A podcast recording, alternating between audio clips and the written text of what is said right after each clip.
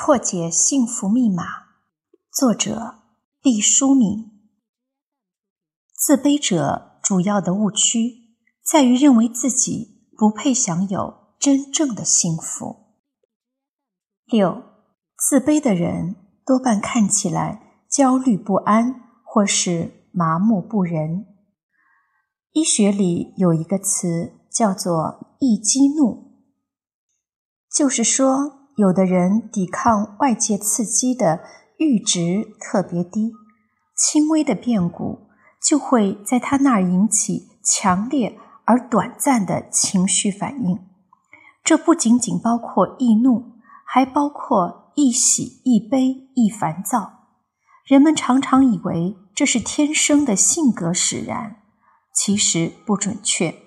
在这些人的内心深处，常常蛰伏着。一个幼稚的孩童，人们不是常说“三月天，孩儿脸”，意思就是只有不成熟的小孩子才像春天里的天气一样复杂多变。还有一部分自卑的人呢，恰好反其道而行之，他们面无表情，麻木不仁。也许有人会说，这不是和前面所说矛盾吗？七情上脸。喜怒形于色，你说不对。那泰山崩于前而面不改色，你也说不对。到底怎样才好呢？以上所说只是自卑的人比较常见的表情，并没有绝对的正确或错误之分。如果你觉得自己有这方面的倾向，思谋要不要改变？如果你说我不改变。那么也完全是你的自由，仅为希望有所改变的朋友们提供小小的参考。适时适度的表情，这就是一个人成熟的标志之一。七，自卑的人多半很少发表自己的意见，或者爱轻而易举的承诺。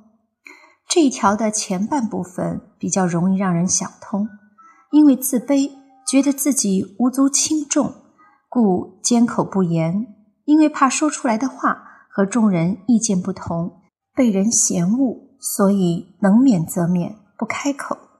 更有甚者，觉得自己人微言轻，说和不说一个样，索性在嘴巴上贴了封条。时间长了，基本丧失了在公共场合说话的能力和勇气。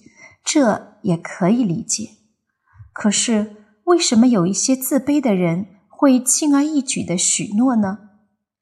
记得多年以前的春晚，有郭冬临等人出演的一个小品，名字叫《有事儿你言语》，说的就是有这样一个小人物，特别爱对别人说“有事儿你言语”，意思就是说，你有了为难的地方，需要帮助的时候。就告诉我一声，那潜台词就是我尽力帮忙，我是你的救星。帮忙本是一件好事，但所有的帮忙都要量力而行。如果超出了自己的能力范围，张口就许诺，骨子里就是逢迎和讨好，让自己苦恼和吃力。小品中的这个人物，为了显得自己有门路，答应给别人买火车票。他自带大衣，半夜三更到售票处打地铺排队，还故意少报购票款，以显得自己手眼通天，可以买到便宜票。结果是自己吃了很多苦头，闹了很多的误会，家庭不和，委屈做人。这个通过艺术家典型化的人物，好似给自卑做了一个注脚。他为什么要自讨苦吃呢？就是想在别人面前表现自己很能干，让人能高看自己一眼。说到底，我们平日里很多忙碌，多半是因为轻易的答应了别人自己难以完成的承诺，刚说完就后悔。可是呢，又不想被人扣上吹牛不诚信的帽子，只得打落牙齿，吞进肚子里。勉力为之，苦不堪言。也许曾经下过决心，下次一定不能这样轻诺，可事到临头又忘了。有人觉得这是自己记性不好，其实根子在自卑。如果你同某人聊天，在谈话中，他会很快的装作无意的提到自家有地位的亲属，或是强调自己经历中最光彩的篇章，那么你基本上也可以断定，碰上了一个自卑的人。我认识一个人，几十年前我和他聊天，十分钟之内，他必然会装作。有意无意的提到他家的一位显赫的家属，当然他会说的很谦虚、很节制，但他一定会提到这位亲属已经成了他胸前悬挂的勋章。几十年过去了，我们重逢，在前十分钟内，他没有提到这位亲属。我想，他终于从那位。光芒四射的亲属的影子中走出来了。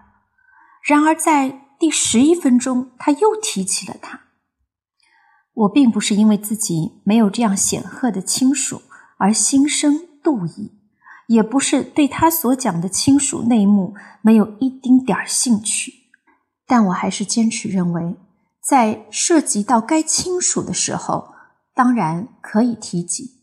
但如果那话题，和此没有关系，还要生拉硬拽的把老人家从坟墓中唤醒，就是一种自卑的特殊表现形式了。八，自卑的人会夸大自己的成绩，贬低别人的作用。九，自卑的人经常为自己辩解，辩解通常多变而苍白，因为他们并没有一定之规。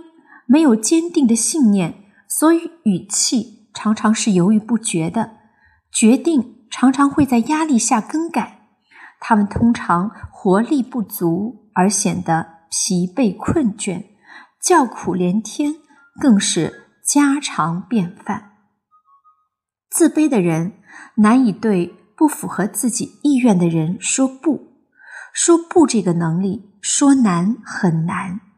有的人一辈子也说不出来，他们的一生就是不独立自主的一生，选择被形形色色的潮流所左右，行为被七嘴八舌的人所控制，时间被莫名其妙的事儿所分割，连感情也是禁锢混乱的。这样的人到了临死那一天，也许会猝然发现，他们一生。都在讨好别人，都希望能够得到承认和肯定，却不知这世上并没有一个机构负责评判我们的生命。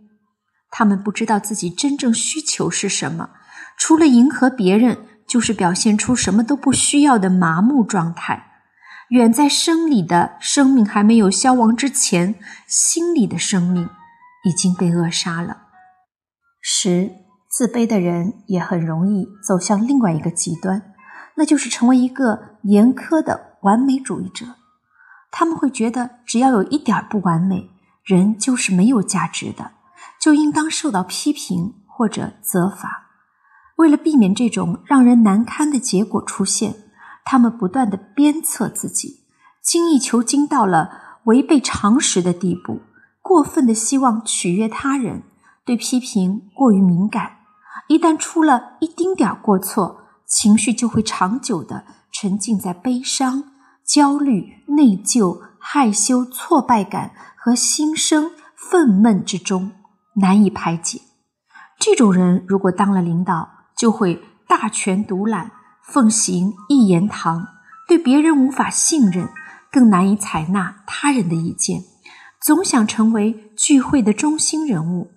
当不被人瞩目时，就手足无措、百无聊赖，甚至到了自造新闻、语不惊人死不休的地步。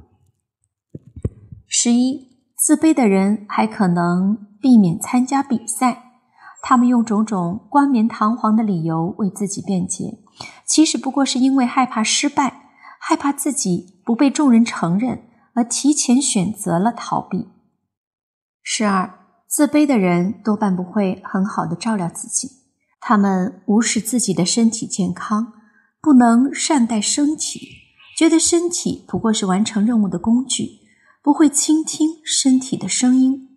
他们生病时多半不去主动就医，因为他们认为生病是一件表示自己虚弱的事情，不可告人，就咬牙挺住，以至于常常到了疾病的晚期才被发现，酿成难以挽回的悲剧。十三，自卑的人常常过量饮酒，把这种由于酒精引起的兴奋状态当作是排解压力的最好手段。也有的人沉迷网络，甚至吸毒，因为在平凡的世界和人群中，他们无法找到自己的幸福，于是祈求麻醉和沉沦。请原谅我零零碎碎的举出了这么多自卑的表现。其实还可以举出更多，咱们暂且打住。自卑的人最主要的误区在于，他们认为自己不配，也不可能享有真正的幸福。以上说了这么多自卑的表现，也可能你会看得心中不安起来，说：“哎呀，我有好几项都沾着边呢，这可如何是好呢？”